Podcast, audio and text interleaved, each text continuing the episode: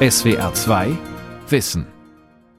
Mit dem Thema Leben auf dem Land oder in der Stadt, Utopie oder Auslaufmodell am Mikrofon Ralf Kaspari.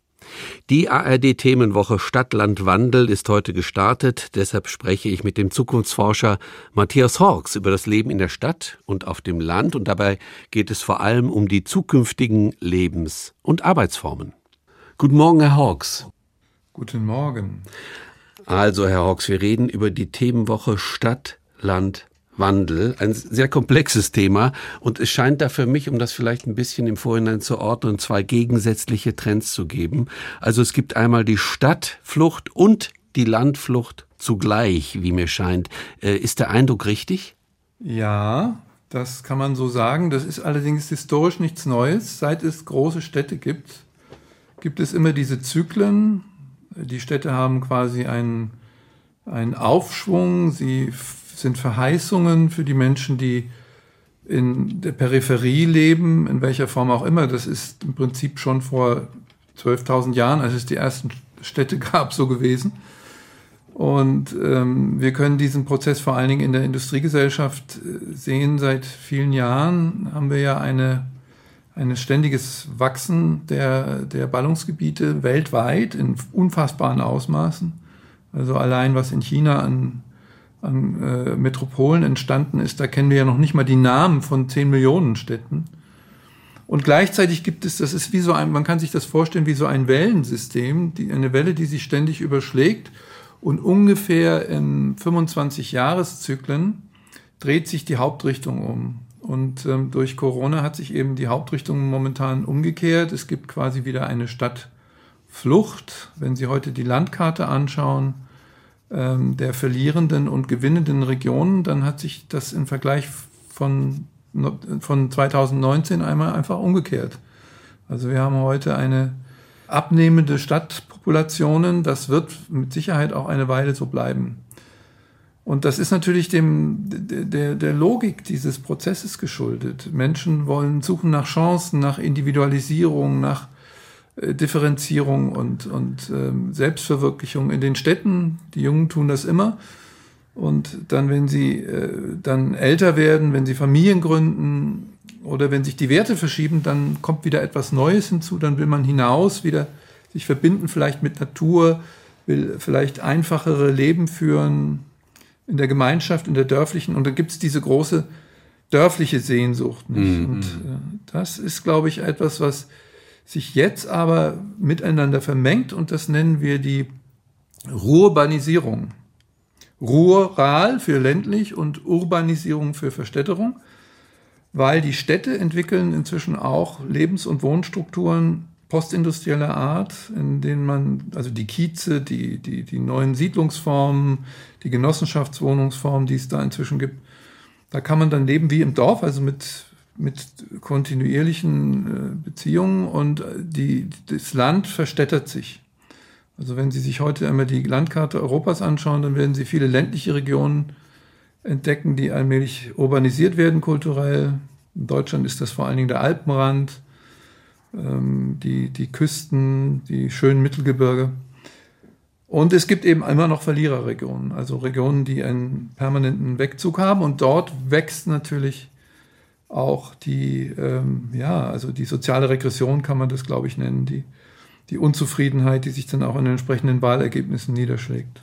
Sie haben das ja angedeutet, das fand ich das sehr Interessante eben, was Sie gesagt haben, dass die Dörfer zu kleinen Städten werden und die Städte wiederum zu kleinen Dörfern. Lassen Sie uns das doch mal kurz beschreiben. Wie sieht das denn, also diese Angleichung der Strukturen, wie würde das bei der Stadt aussehen? Also die, die industrielle Stadt ist ja geprägt von Massenwohnformen, in denen also Menschen in so großen Hochhäusern geparkt werden, wie wir das in der Nachkriegszeit erlebt haben. Oder denken Sie an die Banlieues in Paris. Also da, da ist quasi die, die, die, der Wohnort ist nicht der Arbeitsort und er ist eigentlich eine Schlafstadt. Und dadurch äh, zerstören sich die sozialen Beziehungen. Man kennt den Nachbarn nicht. Die Anonymität überwiegt. Und jetzt, wo sich neue Arbeitsformen entwickeln und äh, wo sich auch die Arbeitswelt eben äh, durchdringt und mobilisiert und in vielen anderen Formen konfiguriert, wachsen diese beiden Orte Arbeit und Leben wieder zusammen. Und dadurch entsteht so eine Durchmischung von Quartieren, die wir ja schon seit vielen Jahren auch begehren und die eine große Sehnsucht darstellt. Also ich bin ähm, damals aufgewachsen in Frankfurt in Bockenheim, das war das Studentenviertel und das war eben eins der ersten Stadtteile, in denen es wieder lebendig wurde, in dem man in Wohngemeinschaften gewohnt hat. Das sind ja dörfliche Strukturen. Ja. Und man kannte den Händler um die Ecke und man hat diese also die Qualitäten von sozialer Verbindlichkeit dort eben leben kann. Man war jetzt nicht nur irgendeine Nummer im, im Hochhaus. Und, äh, und das entwickelt sich ja immer mehr. Also wenn Sie sich anschauen, in Berlin haben wir hunderte von solchen neuen Genossenschaftsprojekten, in denen also der, der Autoverkehr zurückgedrängt ist. Wir haben diese Kieze, die sich dort entwickelt haben, so lebendige Stadtteile, in denen es auch manchmal hart zugeht, aber die auch einen dörflichen Charakter haben. Und das ist eben die Differenzierung der Stadt, ja, die eben also von diesem alten Massenphänomen, in denen alle so 0815 gewohnt haben, in immer individuellere Lebensformen, die sich dann aber wieder sozial rückbinden. Und da gibt es ein unfassbares Angebot, das eben auch ins Ökologische tendiert. Also in Berlin gibt es ja richtige ganze Stadtteile, die jetzt inzwischen so gebaut werden.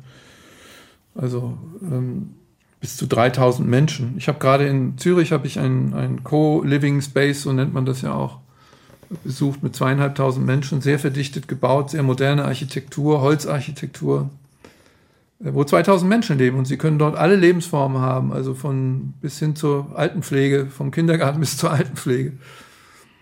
Das ist ein Dorf, ist ein großes Dorf oder eine Kleinstadt. Ja, ich wollte gerade sagen, könnten Sie das nochmal näher beschreiben, wie das genau aussieht? Also eine Kleinstadt, praktisch ein Dorf in, in der Stadt mit einer besonderen Architektur, so ähnlich wie, wie das Vauban in Freiburg zum Beispiel. Kennen Sie das? Naja, das Vauban-Viertel war eben der, der Beginn, nicht? Und heute mhm. haben wir tausende solcher Projekte überall in den deutschen Großstädten.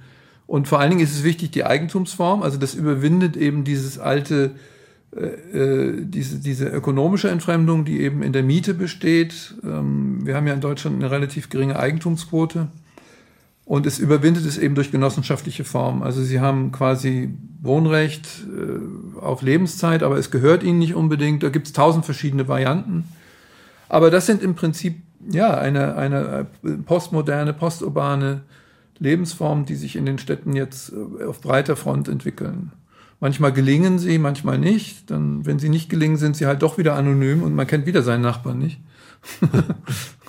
Aber oft sind es eben Menschen, die auch anders leben wollen, die nicht auf soziale Verbindlichkeiten verzichten wollen, gerade weil sie wissen, dass wir auch äh, vereinsamen können und dass es das im Krisenfall eben zu existenzieller Not führt. Sie haben eben nochmal das Beispiel Frankfurt am Main genannt, Bockenheim. Das ist heute in der Tat immer noch so übrigens. Also wenn man da hingeht, ist das wirklich wie, wie, fast wie auf einer Piazza in Italien. Dieses Leben auf der Piazza ist, glaube ich, sehr symbolhaft und auch ganz wichtig für die Struktur.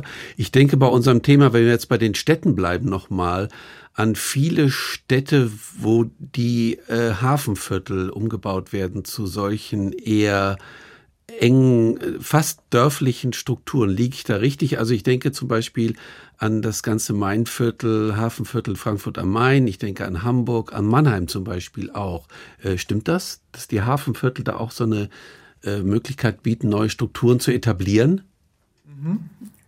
Also das ist, äh, natürlich ist das Wasser immer ähm, auch so eine Sehnsuchtsfläche, nicht? Es ist ja kein Zufall, dass Menschen immer auch am Wasser gesiedelt haben, schon seit Urzeiten, weil das Wasser dann auch eben die, den Horizont bildet und äh, Mobilität verspricht. Das ist ja auch so ein Urelement und ähm, deshalb ist das sehr begehrt. Und da sind ja die industriellen Anlagen oft gewesen, die in den Städten drin waren und dann letztendlich langsam aufgegeben wurden und, und aufgelassen wurden. Die Flüsse waren ja verseucht. Also als ich in Frankfurt aufgewachsen bin, da gab es auf dem Main noch riesige Schaumberge an den Wehren. Ja? Also das war, hm. da hatten wir ganz andere Umweltprobleme. Inzwischen sind die meisten Flüsse ja auch saniert und deshalb kann man diese alten Areale, das ist ja Platz, diese alten Rust Belts kann man umformen, letztendlich wieder in, in lebenswerte Stadtteile. Und das gelingt, manchmal gelingt es auch nicht. Ja? Also im Hamburger Hafenviertel gibt es da ja großen Streit drum, ob das nicht einfach nur Anlageobjekte sind für Menschen, die da gar nicht wohnen. Yeah, yeah. Das ist natürlich immer die Gefahr. ähm, wenn etwas nicht organisch wächst. Und deshalb ist es eben so wichtig, dass es die Anwohner auch sind, die da mitmachen. Sie haben eben gesagt, das Ganze bedingt, äh, wird auch dadurch bedingt, also dieser Wandel, über den wir reden, dass neue Arbeitsformen entstehen. Welche wären das zum Beispiel? Die Arbeitswelt ähm, wandelt sich ja in zwei Achsen, nämlich örtlich und ähm, zeitlich. Also wir äh, entwickeln immer mehr sogenannte untypische Arbeitsformen. Die klassische industrielle Arbeitsform ist ja männlich, männliche Daueranstellung bei einem Arbeitnehmer lebenslang am liebsten acht Stunden und von Männern ausgeübt. Nicht? Das war das Standardmodell unserer Väter und die Frauen waren die Hausfrauen zu Hause. Das ist jetzt natürlich auch übertrieben, aber das war eben dieses alte starre Modell und das ist natürlich ungeheuer zäh. Aber die Pandemie, Corona hat natürlich noch mal einen Schub in Richtung auch auf die Dislozierung von Arbeit ge gegeben. Also jetzt entstehen eben das, was es früher auch gab an, an ähm, Coworking Spaces, das entsteht jetzt plötzlich auch auf dem Land, weil die Menschen eben teilweise auch dauerhaft zu Hause arbeiten. Das tun nicht alle, das geht ja auch nicht in allen Berufen. Mhm. Aber das ist so eine Achse, dass wir eben äh, ortloser arbeiten und dass es eben auch die Zeitkontingente anders verfügbar sind. Nicht immer mehr Menschen arbeiten arrhythmisch. Sie haben im Leben Zeiten, wo man dann, was weiß ich, zwölf Stunden am Tag arbeitet, weil man keine Familie hat. Und dann in der Familienzeit verändert sich das wieder. Und das läuft letztendlich auf Dauer auf das Modell Skandinaviens hinaus, in Skandinavien ist es so, dass Männer und Frauen, da haben sie eine hohe, auch ähm, in den höheren Etagen weibliche Erwerbsbeteiligung, dass dort äh, eigentlich beide Geschlechter eher 30 Stunden in der Woche arbeiten. Und dadurch haben sie natürlich eine ganz andere Beziehung wieder an ihren Wohnplatz. Ja. Also äh, wenn sie dann noch von diesen vier Tagen vielleicht zwei zu Hause arbeiten, dann entstehen natürlich völlig andere Lebensmuster meandernde Lebensmuster durchs Leben hindurch. Und das ist etwas, was im Hintergrund schon lange sich andeutet, was aber immer sehr minoritär war und was jetzt aber jetzt im Grunde genommen auch in die Mehrheitsgesellschaft durchbricht. Hm. Und der, der große Schub, würden Sie sagen, war das schon Corona und auch das Stichwort Digitalisierung und dann auch die Möglichkeit, Homeoffice zu machen, was natürlich nochmal einen Schub in Richtung Flexibilisierung bringt. Genau, also das nennen wir Multiflexibilisierung, eben zeitlich, räumlich, und auch mit den technologischen Möglichkeiten, die sind dazu natürlich notwendig. Und die Firmen und Unternehmen müssen natürlich auch ihre, ihre Abläufe äh, umstellen. Das geht eben nicht in allem, nicht? Also das ist eben, solange sie an einen Ort gebunden sind im Krankenhaus oder im, im, äh, im Laden als Verkäuferin oder Verkäufer, äh, dann haben sie ja einen Ortszwang. Ja? Aber es gibt natürlich immer mehr Berufe, die auch langsam verblassen oder verschwinden oder sich eben auch aus den Plätzen erhöhen. Also diese New Work-Entwicklung, die ist im Grunde genommen schon 30 Jahre alt. Heute haben wir ja immer weniger klassische Arbeiter. Und äh, die Roboter übernehmen halt alles, was, was, was roboterisierbar ist. Und jetzt wird ja auch mit den ersten Läden schon experimentiert, in denen sie einfach nur reingehen und es gibt keine Verkäufer mehr. Nicht? Das, ist, das dauert vielleicht noch zehn Jahre, dann ist das äh, vielleicht die nochmal, dann stirbt der Verkäuferberuf auf der Ebene aus. Waren Sie schon mal drin in so einem Laden? Was passiert da?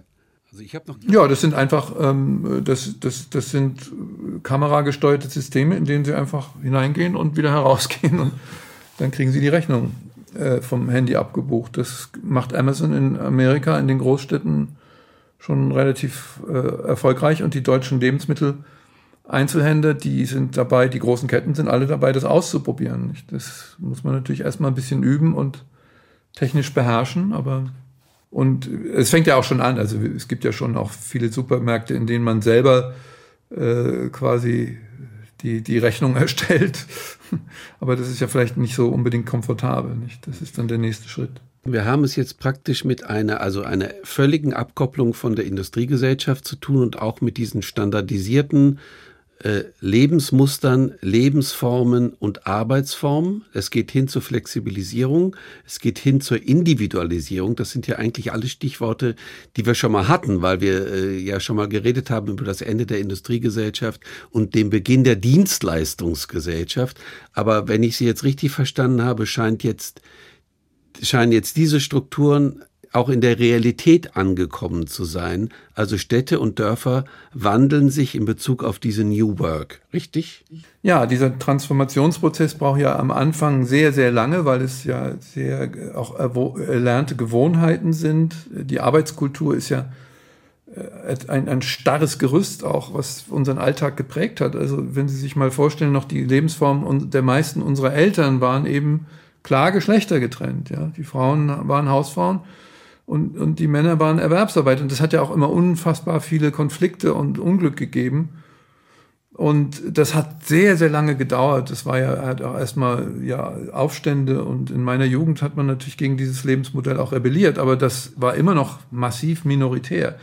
Und dann irgendwann kommt es mal zu so einem Tipping Point, wo das, wo, wo das dann äh, massiv schnell sich, sich äh, äh, abzeichnet als ein gesellschaftliches Mehrheitsmodell. Nicht? Und wenn Sie heute in die moderneren Arbeitsgesellschaften gehen, in den, vor allen Dingen in den nordischen Staaten, da haben Sie das natürlich schon weitgehend realisiert. Da ist schon die Arbeit nicht mehr an den Arbeitsplatz äh, ausschließlich gebunden. Solche, solche großen Transformationen dauern immer mindestens ein halbes Jahrhundert. Warum sind die nordischen Staaten da so weit voraus?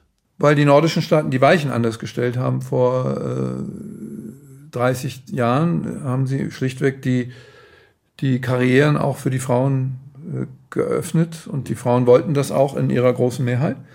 Wir sind da eben ein Patchwork, äh, eine Patchwork-Gesellschaft. Hier ist es eben so, dass sie auch unter den Frauen zeitweise gar keine Mehrheiten hinbekommen haben. Deshalb haben wir ja so lange darüber diskutiert, muss es Kinderversorgungssysteme geben, die auch mit einem Jahr schon anfangen. Oder in Frankreich. Frankreich haben sie ja dasselbe Phänomen, da ist der Staat praktisch ein rundum Kinderbetreuer und nur dann können sie natürlich äh, die Arbeitszeit tatsächlich auch so neu umgestalten. Es gibt aber trotz dieser Veränderung, dieser Dynamik, die Sie beschrieben haben, gibt es ja auch noch wahnsinnig starke Beharrungskräfte. Also ich habe jetzt gerade bei unserem Thema Flexibilisierung der Arbeit, auch der Arbeitszeit gedacht, also wie die Tarifverträge ausgestaltet werden, wie die Tarifpartner, was die für Ideale haben, da ist ja noch wahnsinnig viel Nachholbedarf und auch Lernbedarf. Also auch wie Gewerkschaften jetzt noch mit Arbeit umgehen. Das sind ja oft manchmal dann die Ideen ja aus der, aus der alten Zeit, ne? Das ist halt die Frage, ob man immer die Defizite beklagt. Das ist natürlich immer wahr. Das ist, das ist, äh, dass es auch bewährte, alte, konservative Beharrungskräfte gibt. Ja, nur, das, wir nehmen ja oft auch die Veränderung gar nicht wahr. Also ich würde mal schätzen, nach dem, was ich weiß, und wir sind ja als, als Zukunftsforscher auch in vielen kleineren, mittleren, großen, vor allen Dingen Unternehmen unterwegs, dass inzwischen jedes zweite größere Unternehmen auch eine Flexibilisierung von Arbeit anbietet, schon lange. Mhm. Also, dass man sagen kann, ich bin jetzt in einer Familiengründungszeit und da will ich weniger arbeiten und danach arbeite ich wieder mehr. Nicht? Also, das ging natürlich von so Avantgarde-Branchen aus wie den ja. Beratern, die haben das zuerst eingeführt. Aber das äh, fügt sich dann ja irgendwann auch in eine ökonomische Nachfrage. Es ist eben jetzt so, dass sich ja die Arbeitsnachfrage völlig umgedreht hat und das wird auch so bleiben. Also wir haben alle noch, Sie erinnern sich, uns äh, die letzten 20 Jahre immer vor Massenarbeitslosigkeit gefürchtet. Ja. Und es ist ja immer genau das Gegenteil eingetreten. Also wir hatten noch nie so viel Erwerbsarbeit wie heute. Und jetzt haben wir ein riesiges Loch nach Corona in der Arbeitsnachfrage. Überall werden Fachkräfte oder auch überhaupt Mitarbeiter ge gefragt. Und äh, die, die Hotels, die Gastronomie, die Lastwagenfahrer, aber auch in den höheren Berufen bei den Handwerkern. Man findet keine Leute mehr. Also das ist, das ist ja eine völlige Umdrehung. Und das heißt natürlich auch, dass die Menschen selber an die Flexibilisierung von Arbeit einen viel größeren Anspruch stellen können. Es ist eben nicht mehr so, dass die Maschinen in der Produktion den Rhythmus der Arbeit bestimmen und die Arbeitgeber dann einfach sagen, hier, du bist jetzt acht Stunden da, sondern Arbeitskräfte sind begehrt. Und wenn jemand kommt und sagt, also ich möchte das persönlich so gestalten, dann komme ich zu euch, dann hat er da eine ziemlich große, äh, ein ziemlich großes Pokerblatt in der Hand, nicht? Das, mhm. ja, ja, also die, die, die, heute müssen sich die Arbeitsformen eben den Bedürfnissen der Menschen auch viel mehr anpassen. Mhm. Man könnte jetzt natürlich fies sein und sagen, wir reden jetzt in Bezug auf New Work auf eine Veränderung, die von einer bestimmten sozialen Kultur und auch einer sozialen Schicht getragen wird. Junge Menschen, aufgeschlossen, urban, flexibel, dynamisch, gut gebildet. Ist diese Engführung richtig, die ich da beschrieben habe? Nein, das ist die alte äh, Aufteilung der Welt, die auch aus dem vergangenen Jahrhundert kommt. Es, das geht eben quer durch alle äh, Schichten. Es gibt ja auch äh, viele, auch in den prekären Berufen gibt es ja heute viele Menschen, die Erwerbsarbeit anders sehen als früher. Also wenn Sie mal diese ganzen Botendienste und so weiter sich anschauen, das sind, das kommt ja oft aus auch aus ähm, äh, ganz anderen Kulturformen heraus. Das sind ja nicht Menschen, die sonst verhungern würden, sondern die sagen, ich mache vielleicht mal einen Job für drei, vier Jahre. Also äh, es gibt natürlich prekäre Berufsformen, in denen man arbeiten muss zum Überleben, aber durch die ungeheure Vielfalt unserer Gesellschaft entwickeln sich natürlich auch immer mehr Möglichkeiten. Und äh, deshalb werden wir jetzt in den nächsten Jahren ja sehen, dass die Löhne gerade in den Niedriglohnbereichen massiv steigen werden. Nicht nur, weil die Politik das inzwischen auch erkannt hat, dass das auf Dauer so nicht weitergeht, sondern auch eben, weil die Nachfrage äh, dort eine andere ist und ähm, dass sich diese klassischen industriellen Ausbeutungsformen, die werden sich ja auf Dauer nicht halten können. Und das sieht man eben heute auch. Es gibt dann plötzlich Streiks bei, bei diesen Lieferdiensten, die in, innerhalb von zehn Minuten etwas ausliefern wollen. Da machen die Fahrradboten dann plötzlich nicht mehr mit. Also es, es tut sich einfach ungeheuer viel in den, in, den, in den Verhältnissen, in den Beziehungen der Gesellschaft. Und das sind natürlich Phänomene, die wir mit dem Raster der alten Klassengesellschaft gar nicht mehr so sehr entschlüsseln können. Ja? Was brauchen wir denn dann für ein neues Beobachtungsraster? Also brauchen wir, müssen wir uns von diesen alten Klassen, gut, der, der Begriff Klasse, davon sollten wir uns lösen. Von den alten Klassen im marxischen Sinne. Nun, es gibt eben eine ja schon lange auch von den Soziologen beschriebene Vervielfältigung und Differenzierung und Individualisierung der gesellschaftlichen Lebensformen. Ähm, es gibt dabei auch immer Verlierer oder Menschen, die herunterfallen und das ist ohne Zweifel so. Aber sie kriegen das eben nicht mehr quasi auf ein Raster, ja, weil sich die, die, die Arbeitsformen immer weiter verschieben, auch in die informellen Bereiche, in immer neue Berufsformen, in, in, in kreative Formen, in denen die Menschen gar nicht mehr so entlang von, von Erwerbsgründen ihr Leben gestalten. Ja, also wenn ich habe auch ja, ich habe ja auch in meiner Jugend in 15 Jahre lang von sehr wenig Geld und viel Kreativität erlebt in meinem Studentenleben. Da hat man eben mal Jobs hier und mal Jobs da gemacht. Und ich hatte trotzdem eine hohe Lebensqualität. Ich war sicher nicht ich war arm, also ökonomisch arm, aber kulturell reich. Nicht? Und das ist ja, also unser Armutsbegriff, der ist ja immer noch, der hat ja noch diese rein materiellen Wahrnehmungsformen, aber in Wirklichkeit ist natürlich Armut immer ein Mangel an Zugang oder auch an Kulturtechniken. Und das ist letztendlich ja auch in der, in der, in der gesellschaftlichen Forschung mit dem postmateriellen Entwicklungsformen längst erforscht und auch beschrieben worden. Aber unser Hirn hängt natürlich ganz immer an den eindeutigen. Ähm, das ist ja wie das Links und das Rechts in der Politik, nicht? Das zerbröselt jetzt auch gerade fröhlich vor sich hin. Aber wir denken natürlich immer noch mit dem, mit dem Kopf der Vergangenheit. Sie, Sie haben am Anfang unseres Gesprächs mal von den Verliererregionen gesprochen, also die bei dem ganzen Prozess auf der Strecke bleiben. Äh, unser Techniker, der vor der Scheibe sitzt und unsere Sendung aufnimmt, hat mir eben erzählt, er wohnt in Berlin und er war in Brandenburg. Und zwischen Brandenburg und Berlin gibt's dann dieses riesige Gefälle. Also Brandenburg eher ähm, entvölkerte Gegenden, Berlin, da brummt der Laden.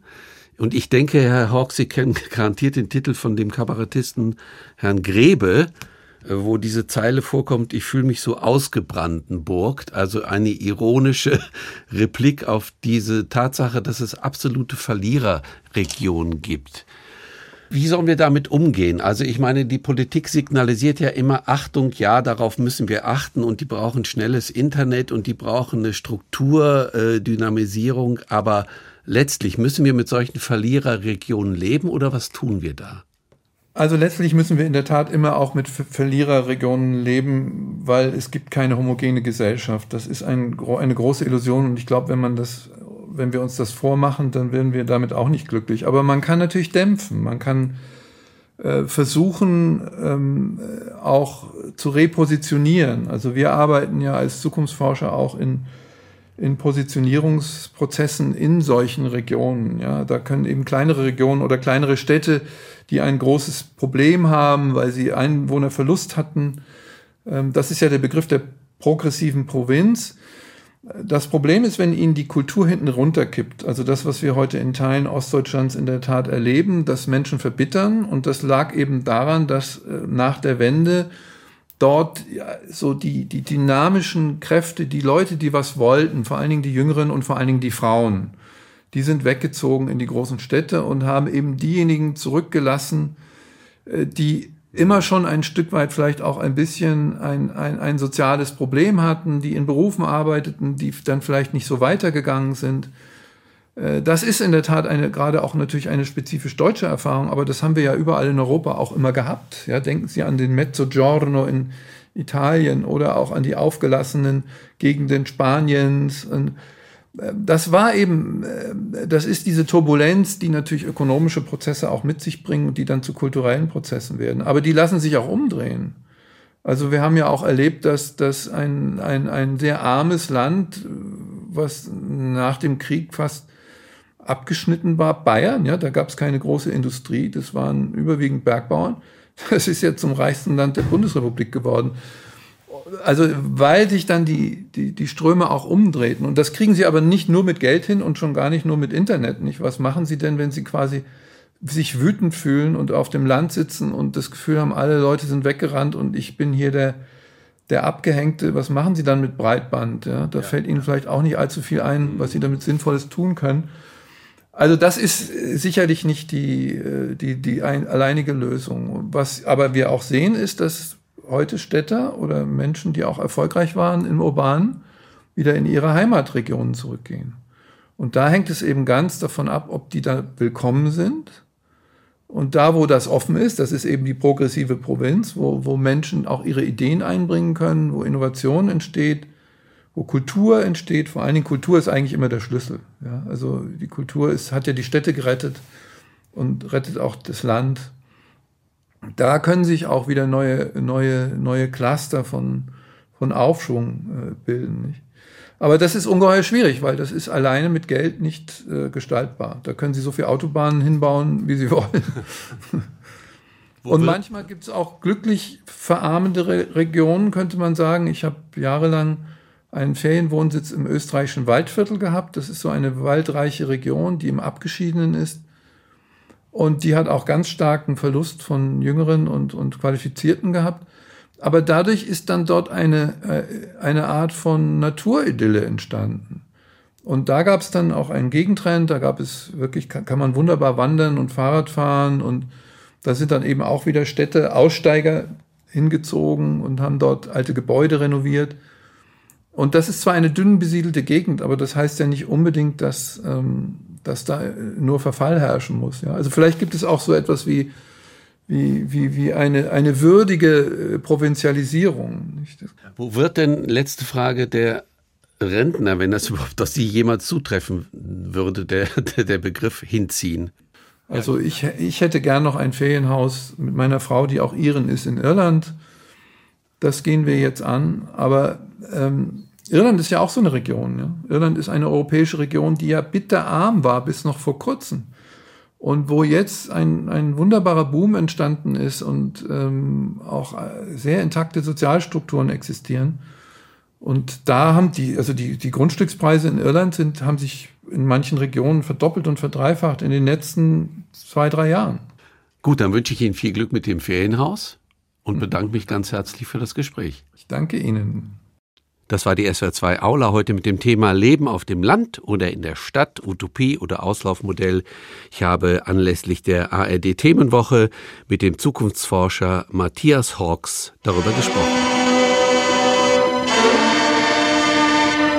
Sonntag 20.15 Uhr. Der Podcast zu Tatort und Polizeiruf. Mit Visavi und Philipp Fleiter.